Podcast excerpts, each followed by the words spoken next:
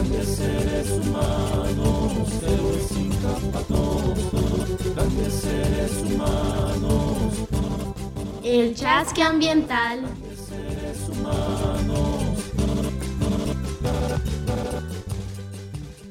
Queridos oyentes, les damos la bienvenida a otro podcast del Chasque Ambiental. Espero que hayan tenido una semana maravillosa y que hayan escuchado nuestro anterior capítulo, donde los brigadistas estaban compartiendo sus motivaciones. Soy Nicole y hoy me encuentro con mi compañera Lecita, con quien estaremos hablando sobre el saneamiento y una planta de tratamiento de aguas residuales.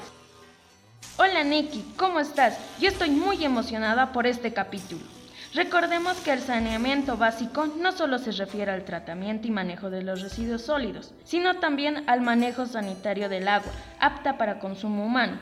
Por eso hoy hablaremos de las plantas de tratamiento de aguas residuales, o para que sea más fácil de recordar, la sigla PETAR.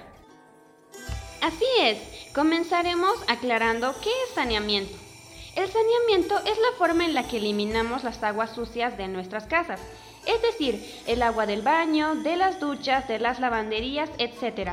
Lo importante es eliminar esas aguas de una manera que no contamine nuestro medio ambiente. Entonces, una planta de tratamiento de aguas residuales es la herramienta para poder eliminar esas aguas sin contaminar el medio ambiente. Estas plantas cuentan con una estructura edificada sobre un terreno apropiado para instalar las cámaras y máquinas que purifican el agua. ¿Por qué es importante que haya ese tipo de plantas? Es de vital importancia ya que contribuye a frenar el impacto ambiental que sufre el agua. Sabemos que hay escasez de agua y más si tenemos sembradíos o vivimos en un lugar agricultor como lo es el Valle Alto. Por ello, las plantas de tratamientos de agua son importantes para que todas las aguas puedan purificarse y sirvan para riego.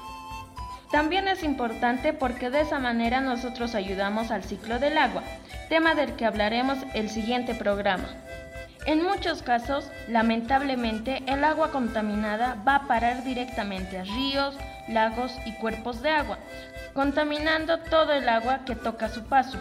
Esto pasa cuando los municipios no tienen plantas de tratamiento de aguas residuales o cuando las personas hacen alcantarillados clandestinos. En ambos casos, las aguas negras van a parar directamente al río sin tratamiento.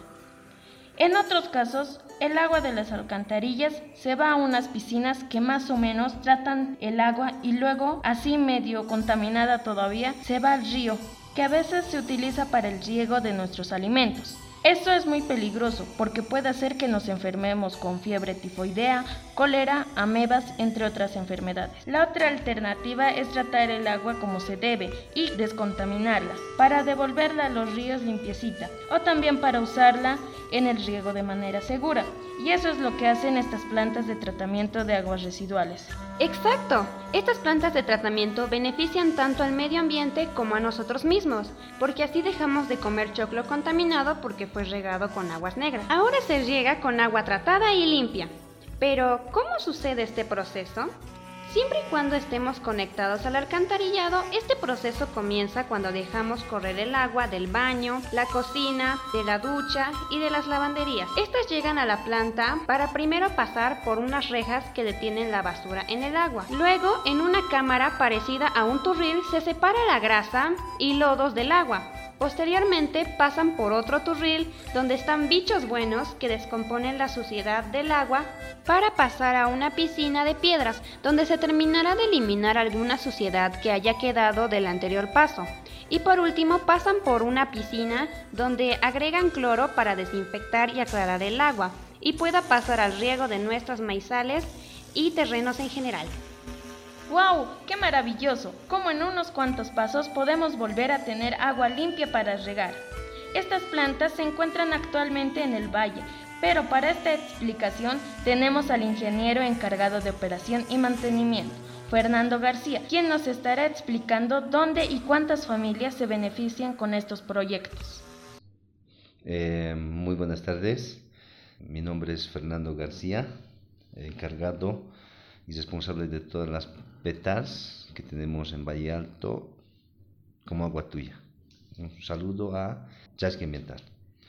Bueno, actualmente como agua tuya tenemos las que más estamos, eh, tenemos en, en, Clisa, Punata y Tolata. Actualmente tenemos esas plantas. En Clisa tenemos la de Surumi, Villa Carmen, Huasacalle y San Isidro. Y una que tenemos en Tolata y otra en Colque Rancho, Punata. La más importante que tenemos actualmente es Villa Carmen, Clisa, ¿no? que estamos aproximadamente unas 10.000 10 habitantes aproximadamente que estamos eh, beneficiando. ¿no? A ver, muchos factores, ¿no? Uno, la descontaminación de los ríos que antes estaban mandando todo sin ningún tratamiento, a los ríos, a las lagunas, a todo lado están mandando sin ningún tratamiento. Y estaba contaminando a todo lo que es eh, los ríos y lagos. Y es, es importante para la gente, porque una planta de tratamiento, la gente los reutiliza para sus agrícolas, ¿no? alrededor de la planta eh, antes como que antes que no, no producía nada, pero solamente en época de lluvia, pero actualmente ya producen años redondo con las plantas tratadas y reutilizadas. Excelente explicación y agradecemos al ingeniero de la Fundación Aguatuya. Y con esta excelente noticia de saber que Clisa, Tolata, Punata y Capinota son de los primeros municipios en tener estas plantas y en varias comunidades, nos despedimos de este capítulo.